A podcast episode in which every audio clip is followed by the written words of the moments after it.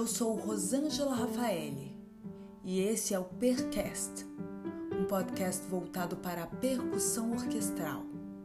Aqui você vai encontrar história, dicas, conteúdo prático e teórico sobre a percussão, entrevistas com especialistas no assunto e curiosidades sobre o dia a dia de um percussionista orquestral. Toda semana, um episódio.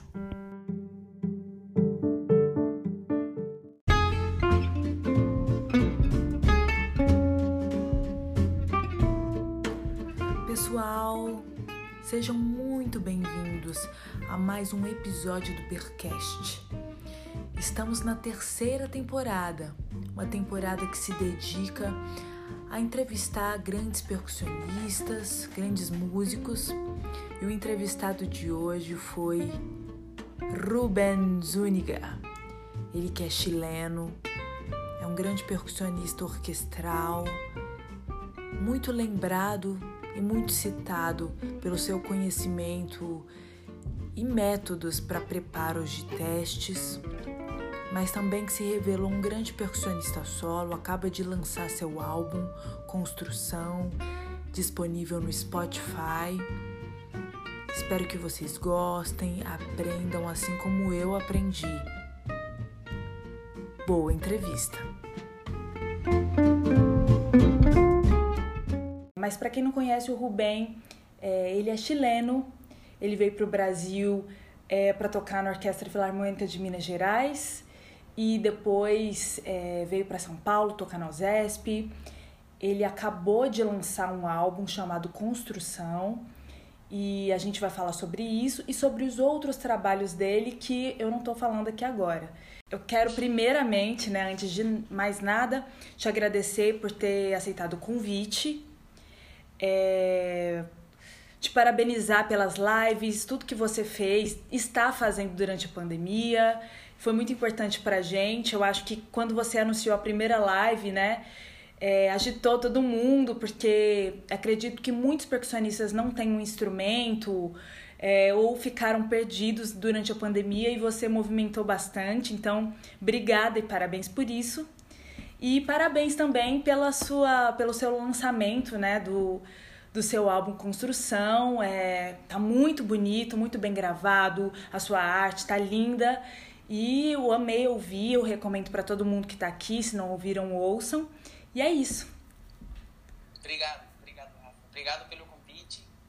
É, queria também te parabenizar pelo podcast. Eu já ouvi todos, eu vi e também vi eles aqui na, com, com o John, com o Rubens, que foram super legais. E é isso, obrigado pelo convite. Imagina, que isso, é um prazer de verdade, viu? É... Bom, é, vou fazer mais ou menos no formato que a gente tem feito aqui. Eu separei umas perguntas para você. A primeira pergunta é clássica. sei que você é chileno, que você veio para o Brasil, mas eu não sei qual, qual o caminho da sua trajetória até chegar aqui. Então, queria te perguntar qual foi sua trajetória desde que você iniciou na música até chegar nos dias de hoje. Tá.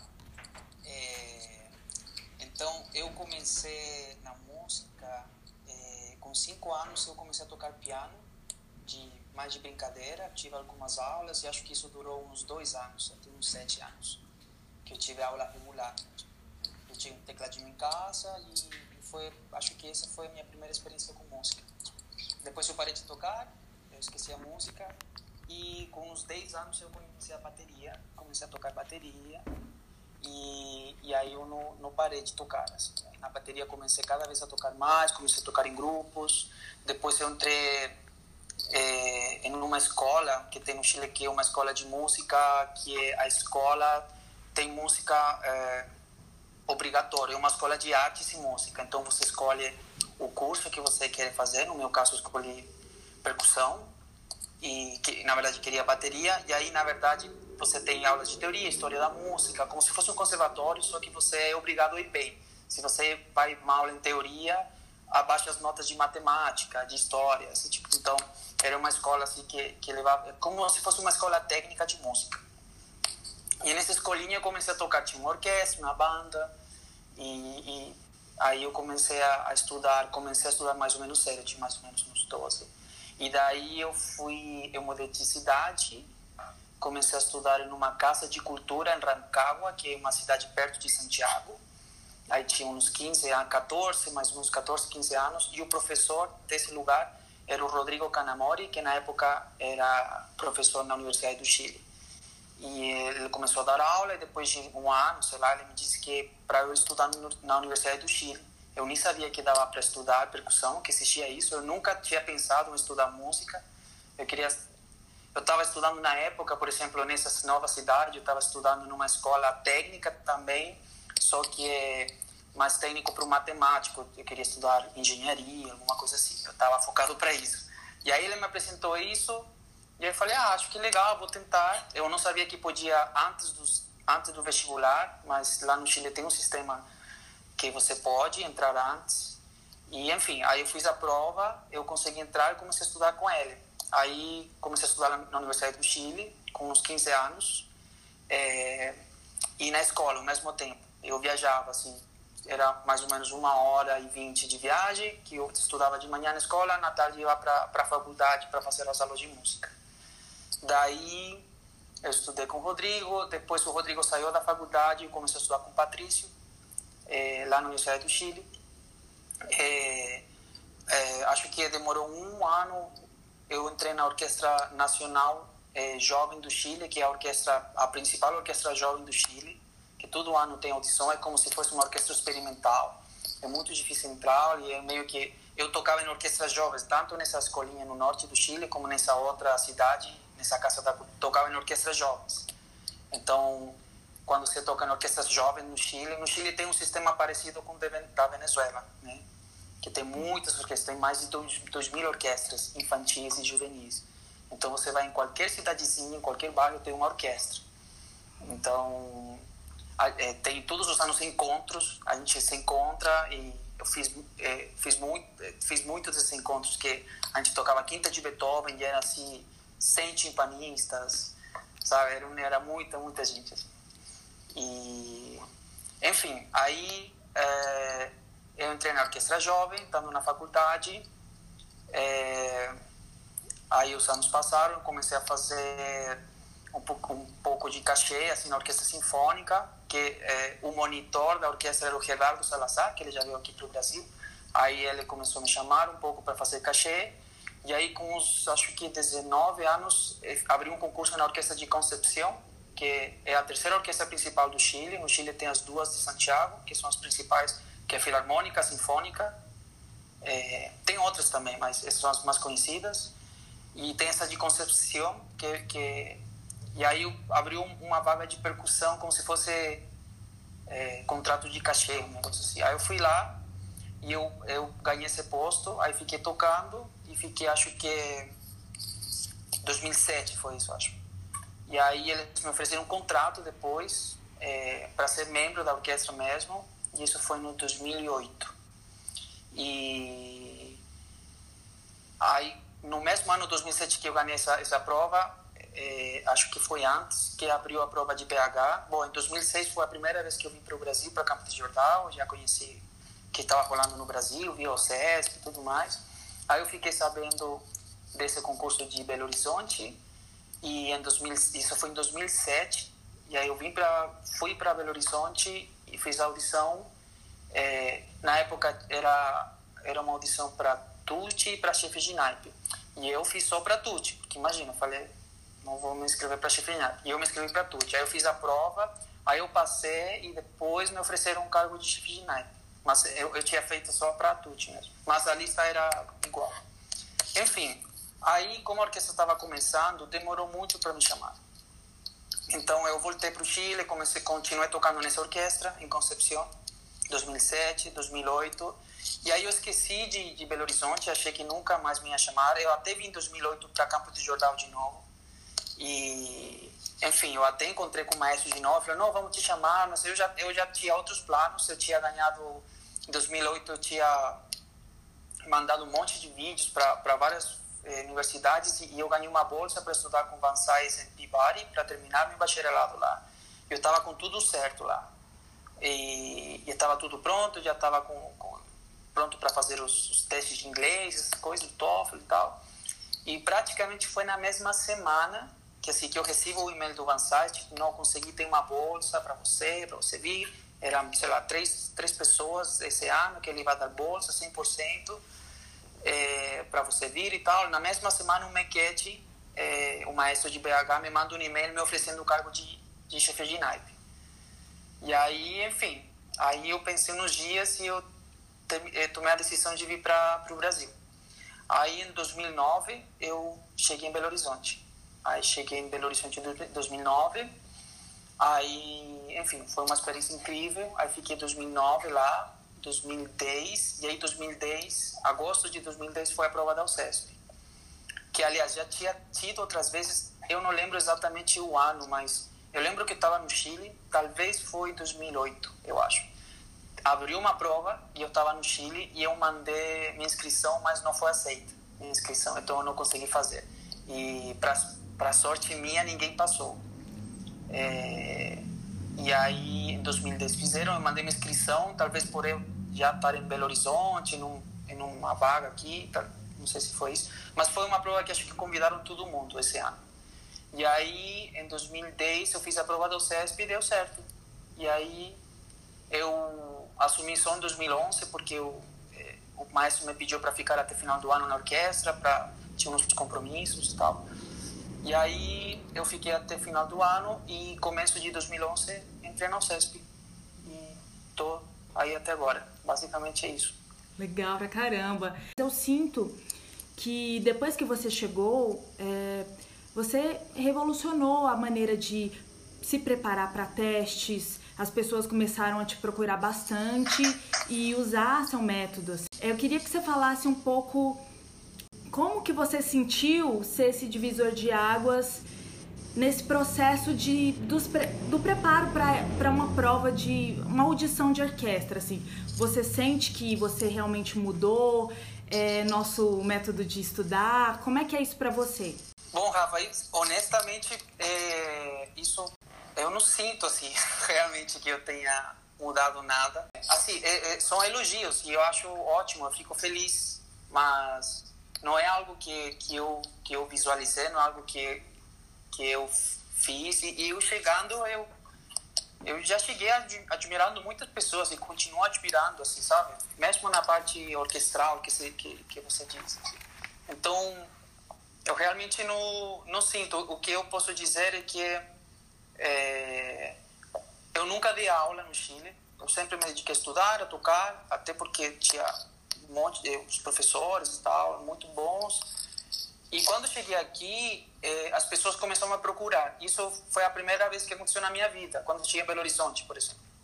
Me começaram a convidar para. Até porque aqui tem, eu acho que, talvez comparado com o Chile, na minha época, tinha mais movimento de festival. Lá no Chile a gente não tinha tanto essa cultura de festivais, de dar música máscaras e tal.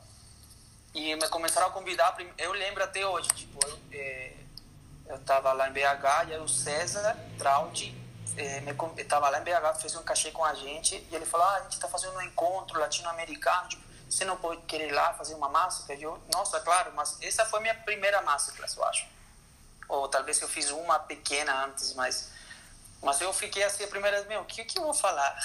O que, que eu vou fazer? E as pessoas me começaram a procurar para ter aula, e eu comecei a ter uma preocupação de eu comecei a perceber assim de que precisava organizar as ideias precisava organizar as coisas que como eu talvez cheguei a tocar é, medianamente bem algo para passar para alguém. Porque antes eu não sabia eu tocava ou fazia o que os professores falavam. É, não sei, então honestamente eu, eu, eu não sinto, eu continuo achando, não, não sou um divisor de água, acho que, que eu simplesmente tento dar, é, as pessoas que me conhecem, que já tiveram aula comigo, eu tento ser muito honesto com as pessoas, eu tento sentir que eu realmente estou ajudando. E obviamente eu passo um pouco da minha experiência que eu tive com professores também, então tem pessoas que gostam, tem pessoas que não gostam, paciência, né? É, é isso.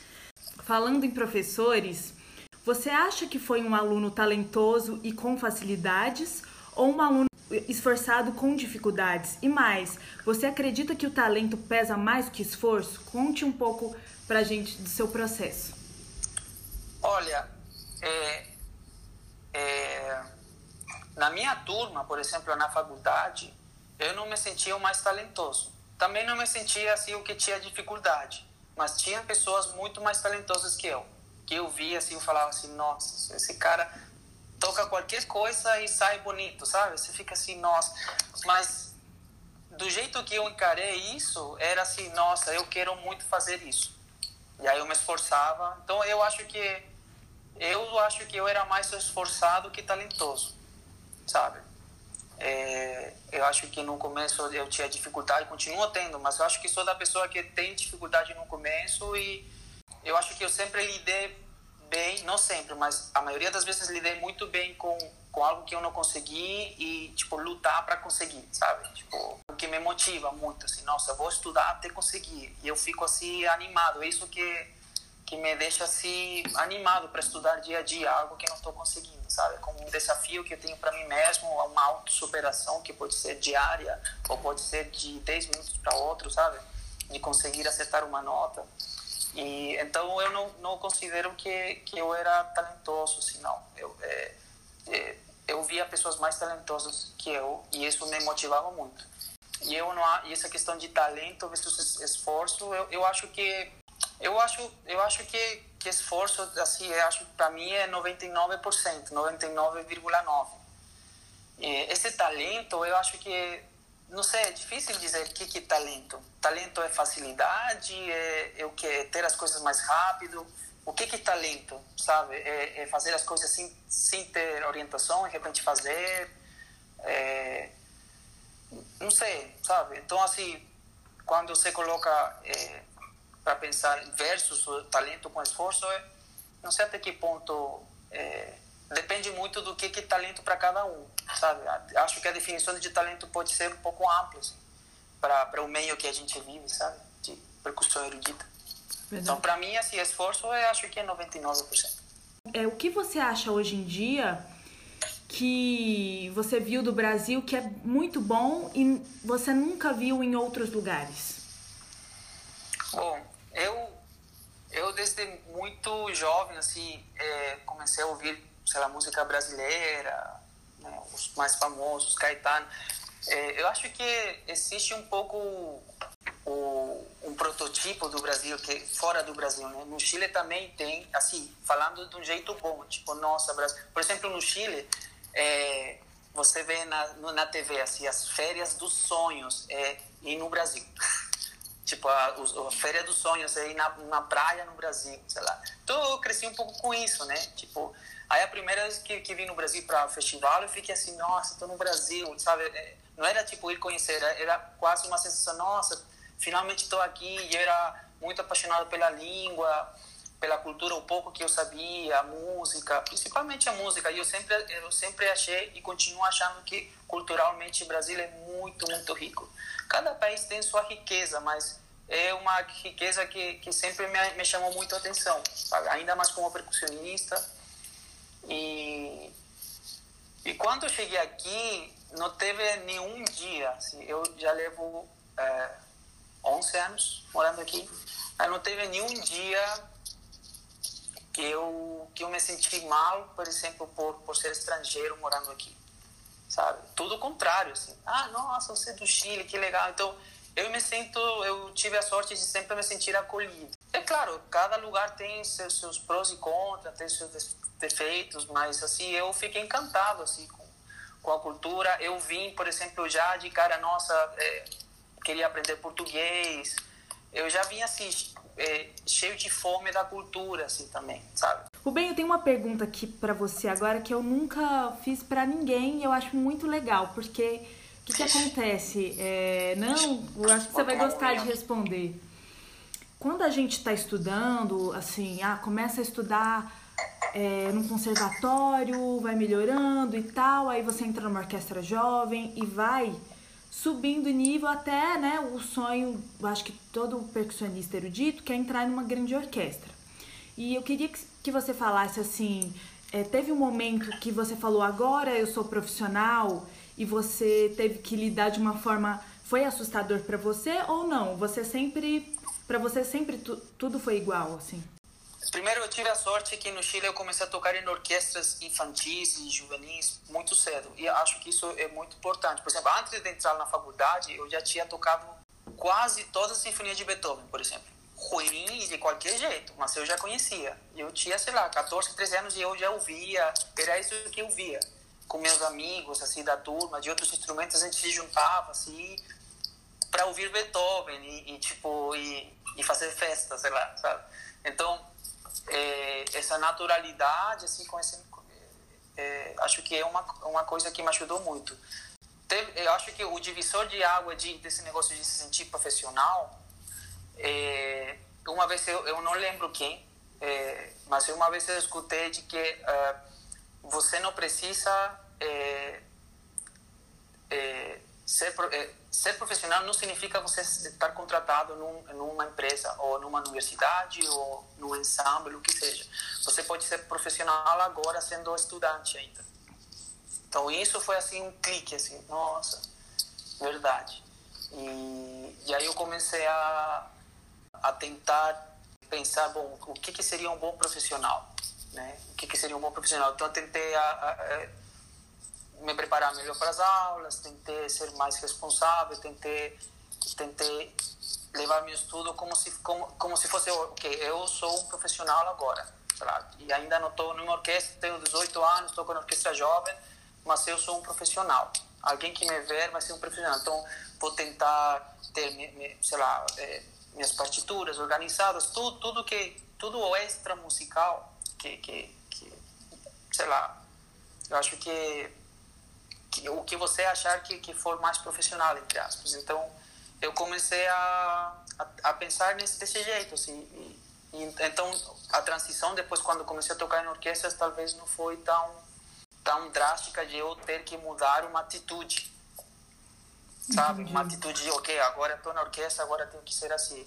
Até você falar no seu percast, né, de como se preparar, acho super legal, como se preparar para um ensaio, esse tipo de coisas, que eu acho super legal você falar disso, porque a gente, claro, a gente toca, tem que tocar muito bem as partes, tudo mais, mas acho que o ser profissional, entre aspas, acho que engloba tudo.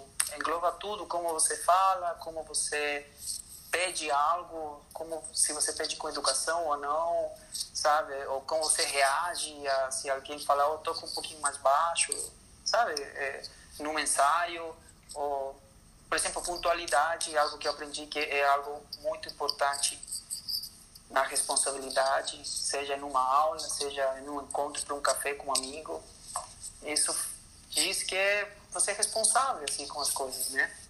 Então, esse é um exemplo, a pontualidade é um exemplo que, que eu, eu considero ser responsável. E essas coisas vão, acho que vão moldando um pouco sua personalidade e seu, talvez sua imagem, entre aspas, é, como, como músico todo, sabe? Sabe, tipo, ah, não vamos chamar esse cara, sempre chega tarde, ou, ou outras coisas, sabe? Então, acho que eu tive essa divisória, assim, talvez quando era novo. É, então também tinha essa vontade, né? É engraçado que você fala esse negócio de tocar em orquestra, é que era parte de um sonho meu também, mas não era o único, sabe? Não era só assim, eu é, eu vou pensar como que vou fazer para entrar na orquestra, sabe? Foi meio que foi o que foi acontecendo, sabe? Tinha é... outras partes de estudar música para você, né? Não só tocar em é. orquestra. É, isso, isso. Para mim estudar música era assim, era, era tocar música. E não, essa questão de responsabilidade não fazia diferença de um ensaio de orquestra para um ensaio com outro instrumento ou na banda da universidade, por exemplo, que ninguém ligava, sabe? Era, era chato e tal. Sabe? Às vezes você ia, tava, não tinha ninguém, sabe? Então eu tentava assim, cada coisinha que se eu aceitei a, a, é, se eu aceitei que eu vou fazer isso, eu vou tentar fazer do jeito do melhor possível e, e do jeito responsável. Assim. Uhum. Não foi de um dia para outro, mas eu comecei a, a sacar assim, poxa, eu só eu perco assim, se eu, sabe, se eu chegar tarde ou se eu não gosto de fazer isso, eu vou tentar não aceitar, vou tentar não, não tocar isso. Então, mas se eu aceitei, porque eu, eu gosto de fazer, porque eu acho que vai acrescentar, o que seja, então, então eu vou cumprir. Mesmo que no meio eu não queira mais, eu vou, eu vou cumprir, porque, é, sabe, é, é responsabilidade, para mim é isso. Eu lembro que você falou para mim que o material que a gente tem diz muito sobre o profissional que a gente é. E aquilo mudou muito minha vida. Até hoje eu fico me preocupando em como, como, como eu vou me equipar, né? Eu vou. Você falou das baquetas de triângulo, eu fui escrever pro cara e eu fiquei assim, como é que eu posso é, me equipar, sendo que assim as coisas são caras, não dá para comprar tudo, mas também não dá para você não olhar para tudo isso. Queria que você falasse sobre isso nesse sentido de o que, que você acha importante é, um percussionista ter assim a base, sabe? O que é legal que você acha? Sim. Olha, Rafa, eu é, minha família não tinha dinheiro para eu comprar minhas baquetas. Então, assim, eu acho que eu faço parte da grande porcentagem dos percussionistas de Latinoamérica, vamos dizer. Então, por exemplo, é, quando eu fui fazer a, a, a, audição em Belo Horizonte, eu lembro até hoje, o Daniel Lemos, que está lá, ele fala, nossa, eu fiquei impressionado com o seu bag de baquetas. Tá? Eu acho que desse bag de baquetas que eu levei, talvez 10% era meu era só baqueta prestada, sabe? Só que eu levei um. Nossa, eu levei assim, eu ocupava uma baqueta para cada trecho, sei lá, e, e levava baquetas a mais para testar lá, enfim. Então, eu não tinha baqueta mesmo. Mas é, eu acho que, às vezes, é, dando aula, eu sentia que as pessoas não davam essa importância, assim, é, ah, tudo bem, eu não tenho dinheiro para comprar, então vou tocar em qualquer coisa, entende? E assim, ah, acho que a gente tem que entender que o instrumento faz é, é, é nossa voz, né? Tipo, a gente emite o som, que a gente tem a, a nossa ponte, que são as baquetas, que já são importantes. Mas o instrumento que a gente toca, se, é, sabe, é, às vezes eu sinto que é diferente a relação, por exemplo, de com outros instrumentos. Claro, porque só um instrumento. Mas, por exemplo, essa preciosidade que as pessoas, os instrumentos de corda têm de comprar, nossa, esse esse som e, e eu desde muito novo comecei a perceber nossa as pessoas falam muito nossa esse som do violino esse som esse som desse desse clarinete esse som desse eu sentia que como percussionista eu não pensava tanto nisso tipo nossa esse som desse instrumento era meio que ah vou tocar o que está escrito a dinâmica vou tocar Sherazade aqui esse solo e tal. E enfim eu comecei a, a eu eu eu assumi isso que assumi de, de, um jeito de que bom vou me esforçar comecei a ganhar uma quando comecei a ganhar uma bolsa na orquestra jovem para ter esse esforço que era muito grande sabe? Mas assim se eu estou fazendo isso é, é, justamente porque eu quero chegar a ser um profissional. Eu vou eu quero viver disso. Então ter seu material um material assim bom né? É, eu acho que é, é uma parte primordial assim se você quer que soe bem algo né?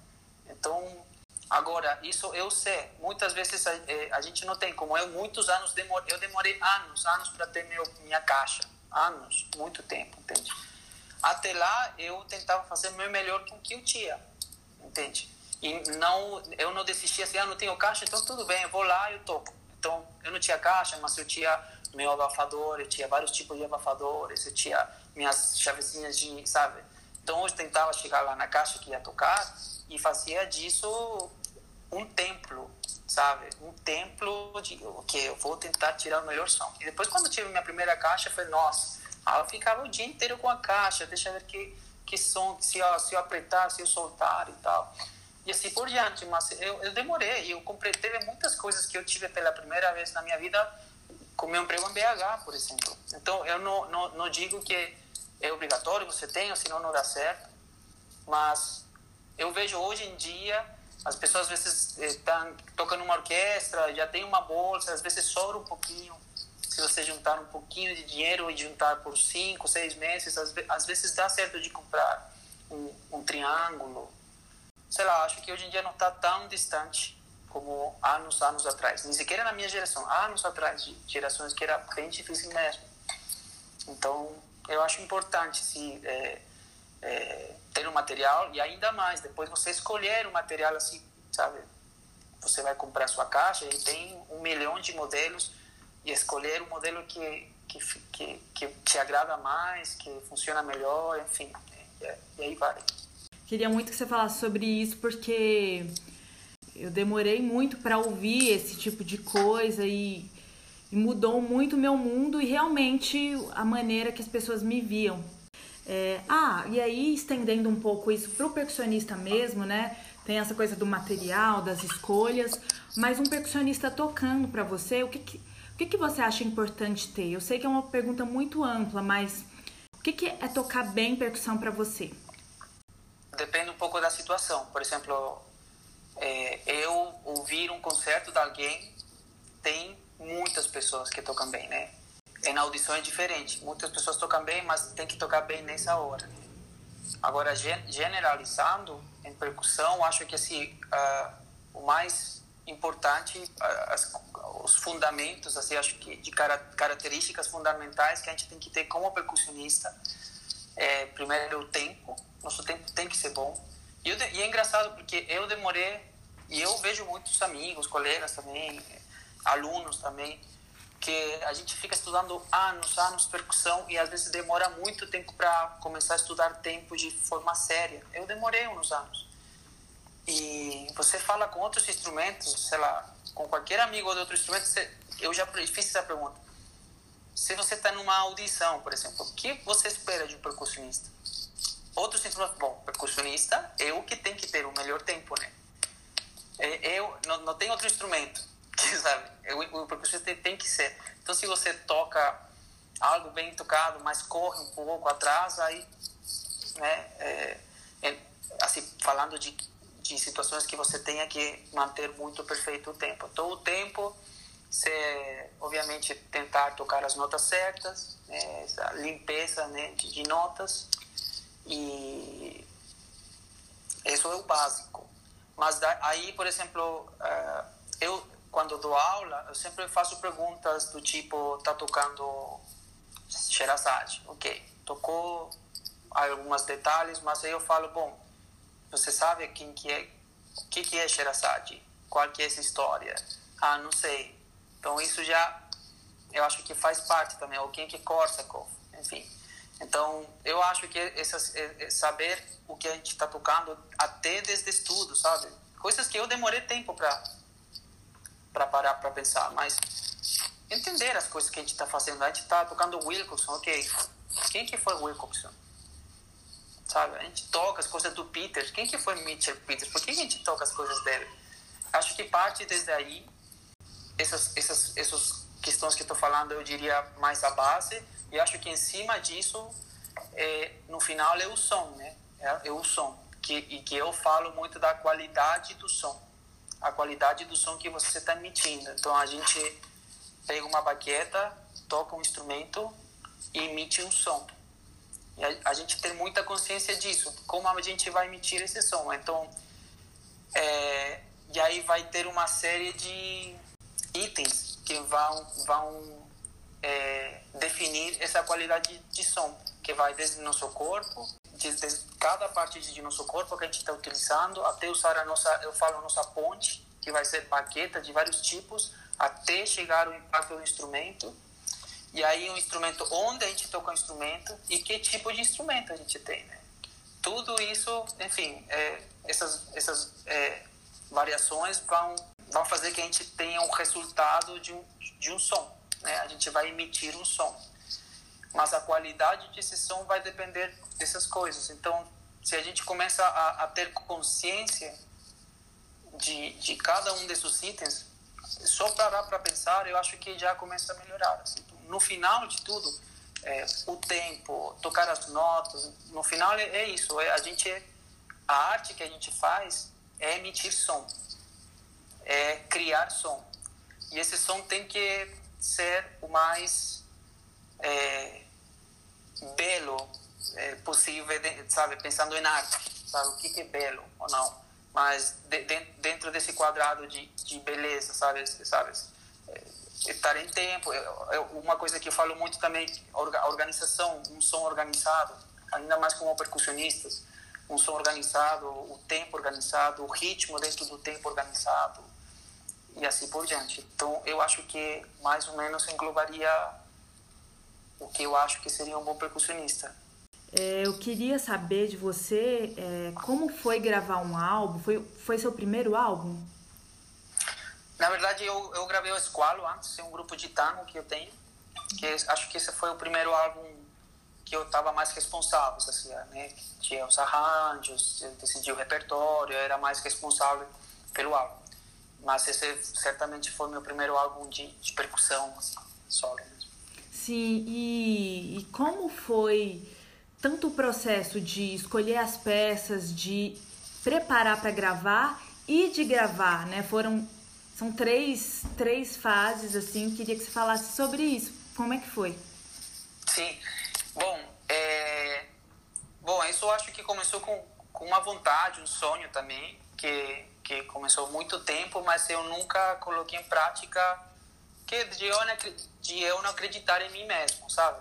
Algo, é, algo curioso que aconteceu comigo quando cheguei no Brasil, é, por exemplo, no Chile eu, eu, eu já fazia outras coisas, tocava em grupo de percussão, fazia um pouco de música contemporânea, bastante música popular também, e, mas aqui eu comecei a ser é, um pouco refer, referência como percussão orquestral.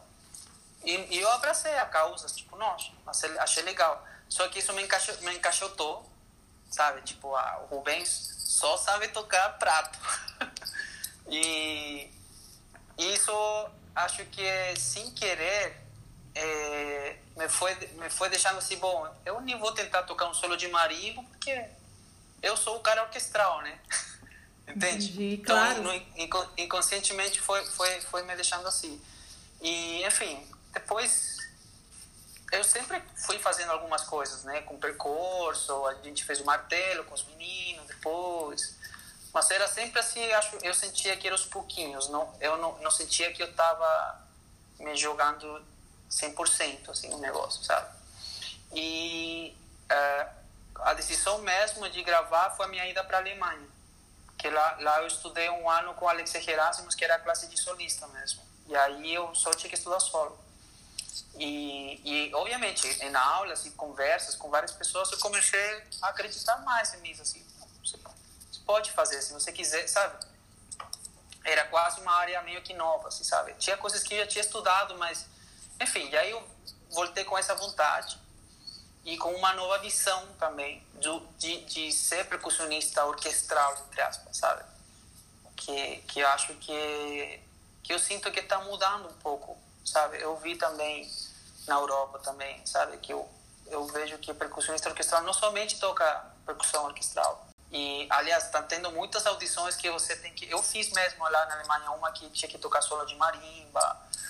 Em Boston mesmo tive que tocar uns solos mais é, contemporâneos, mas nem sequer era bar, sabe? Então, tem algumas que estão pedindo multipercussão, umas peças. E eu decidi, bom, vou gravar. Eu comecei a montar o repertório, eu decidi. É, e eu estava na dúvida, bom, deveria gravar isso. Eu estava na dúvida entre o que eu deveria e o que eu quero mesmo. E no final decidi, eu vou gravar um disco completamente independente, vou gravar as coisas que eu gosto. E por isso que eu escolhi repertório, um repertório que eu gosto e que mais ou menos fala um pouco um pouco as coisas que tenho feito. Então eu gravei as coisas solo, gravei o duo com o Ronnie, que foi um duo que, que a gente esporadicamente toca, a gente já fez algumas coisas, e o, e o Quarteto Martelo. E aí uma vez que eu decidi, eu fiz a pior decisão da minha vida, que foi, eu falei, bom, eu vou reestudar, são coisas que eu já estudei, eu estudo nos dois meses, muito intensivo, e em janeiro eu gravo. Eu consegui a Sala São Paulo, a sala de percussão, que virou um estúdio, só que tinha uma semana só. E eu tentei fazer uns testes, só que o trem vazava o som, o trem do lado da Júlio Prestes. Então tinha o trem, aí eu vi na internet tudo mais, fui falar com os caras lá do trem, parava meia-noite. Eu, tinha de meia-noite até seis da manhã, de silêncio. Então esses eram era meus horários de gravação por uma semana. E aí eu falei, bom, eu estudo dois meses, já eu gravo esse disco em uma semana. Então, sei lá, segunda gravo o Ribbons, terça falo, gravo, sei lá, o Kate. Só que foi uma loucura, assim, porque, imagina, no, no segundo dia eu já estava morto. E gravação é completamente Eu já sabia pelo Squalo, mas cada gravação é diferente, né? Então, você pretende tocar o, mais, o máximo de perfeito possível, você tem que aprender a, a lidar com os egos e também tá, deixar para lá, bom, fica assim mesmo, não consigo melhor que isso. Então, assim, essa foi uma decisão bem ruim, porque eu me desgastei muito, eu fiquei muito mal. Assim, no meio da gravação eu passei mal mesmo. Tipo, eu tava gravando, eu ia pro banheiro vomitar, hum. e voltava, gravava, assim de mal. Tipo, passar mal, dor de cabeça, dormia mal. Então, assim, foi muito intenso. Então, para quem quiser gravar um disco de percussão, que, que sempre são instrumentos diferentes, é um mundo diferente cada faixa, eu faria, por exemplo, estuda um mês uma peça e grava. Aí estuda outro mês, eu acho que seria mais fácil para mim. Enfim, então esse foi o processo de decidir as peças. A gravação foi essa semana. Aí, quando começou tudo, bom, falei com, com os colegas, tudo mais. Aí o Rigini falou, cara, eu quero mixar seu seu disco. Eu quero muito, tá? E nossa, super topei. E o Rigini assim estudou todas as partes. Bom, é um percussionista, então ele estudou todas as partes, mixou, ele que editou, mixou, fez todo esse, esse processo. E depois o Chiapeta, que foi o mesmo que fez a master do outro disco de tango que eu tenho de Esqualo, ele fez a master. E, enfim, e aí a arte foi uma vizinha, amiga da gente que mora aqui embaixo, que ela fez a arte. E é isso, né? E estava tudo pronto para eu lançar agora em abril, na Sala São Paulo e tal, mas a pandemia né, cancelou isso e aí eu lancei digital agora. Então, quem sabe eu te, aí tenho, preciso fazer um concerto disso algum dia. Assim, Com do, certeza. Do disco, assim. é, mas é basicamente isso. Então, eu fiquei super feliz, assim. Eu fiquei... Disco um pouco um xerox da gente, não? É, é difícil. Às vezes é difícil ouvir meu disco, porque eu sei as coisas que eu, que eu não gosto, que eu errei. Então, eu ouço fico assim... Nossa, eu deveria ter gravado diferente e tal. Aí tem outros dias que eu que eu deixo rolar e aí, nossa, eu fiquei, fiquei feliz assim com o resultado, mas esse tipo de disco, com esse tipo de repertório que é bem clássico, eu, eu sinto que é bem é bem um raio-x, assim, é bem transparente, sabe? Se eu gravasse, se eu decidisse ter gravado coisas muito mais contemporâneas ou peças que ninguém conhece, por exemplo, então eu, é, foi uma, eu queria muito fazer essas peças para me autoconvencer de assim, é, tipo, ah, eu, eu posso também, sabe? É desse jeito, no, no, no, no é, tenho meus defeitos, mas eu tam, tam, também posso. Então foi, além de tudo, a parte artística, de realização artística, foi uma questão, uma realização pessoal também muito grande. Assim. Uhum. O legal também é que você encara um desafio que foi super no seu limite e agora você já está pronto para outros desafios, né? Agora que você já se conhece mais e gravou esse, você vai fazer outros tipos de trabalho sabendo como que você gostaria. Isso é muito bom. Sim, nossa, com certeza. Não, e tá, tá vontade de fazer muito, muita coisa, assim. Eu acho, eu acho, sei lá, assim, entre, eu acho que entre mais a gente vai se expandindo, eu acho que a gente vai ficando melhor músico, melhor pessoa, que vá, vá um pouquinho, eu acho que vá um pouquinho de maldade também. Você acha que o músico de percussão orquestral, que também toca música popular, leva vantagem? E, e se esses dois lados atrapalham em algo? Não, certamente nunca vai atrapalhar nada, sabe? Eu acho que eu acho que com certeza acrescenta se você toca percussão popular ou se você, tipo como a Rafa canta, ou se você toca violão, ou se você, enfim, qualquer outra coisa que acrescente, sabe? Ou se você pinta, ou se você, não sei, acho que entre mais você acrescente, assim, sua, não estou assim indicando, faça todas as modalidades artísticas, mas eu acho que só tem a acrescentar, só tem a acrescentar, assim, tocar percussão popular e enfim, se você quer ser músico de orquestra, mas toca popular, eu acho que só, só vai acrescentar. E eu acredito que o, ao contrário também, sabe? O percussionista que estudou percussão erudita, mas vai para a área popular, eu acho que também acrescenta, sabe? Esse mundo da percussão erudita. Não sei, desde partituras, talvez que não existe tanto nesse mundo, como...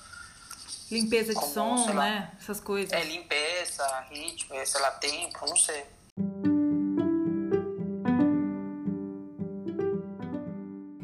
Sou Rosângela Rafaeli e você acaba de ouvir Percast, um podcast voltado para percussão orquestral.